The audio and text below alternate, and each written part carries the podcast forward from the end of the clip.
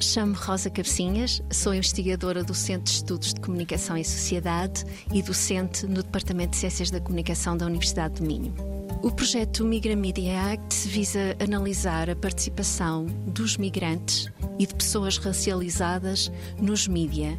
Mais concretamente, visa perceber a forma como pessoas que ocupam um lugar de alteridade na sociedade portuguesa estão a usar os mídia para desconstruir uh, fronteiras simbólicas e para contribuir para a descolonização do pensamento e do conhecimento. O nosso projeto é um projeto de investigação à ação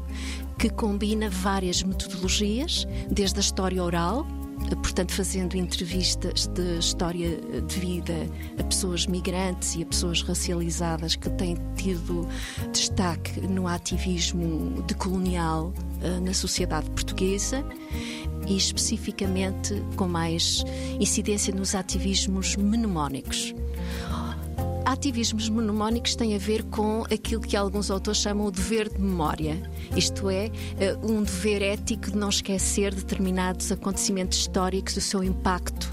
no presente. Por exemplo, o colonialismo, formalmente, em termos políticos, já passou, mas os seus efeitos no presente, em termos daquilo que alguns autores designam a colonialidade do poder, do saber e do ser, continuam presentes. E Combater essa colonialidade passa por um ativismo mnemónico, que tem a ver com resgatar histórias e, e memórias que durante muito tempo foram silenciadas no espaço público. 90 Segundos de Ciência é uma produção conjunta Antena 1,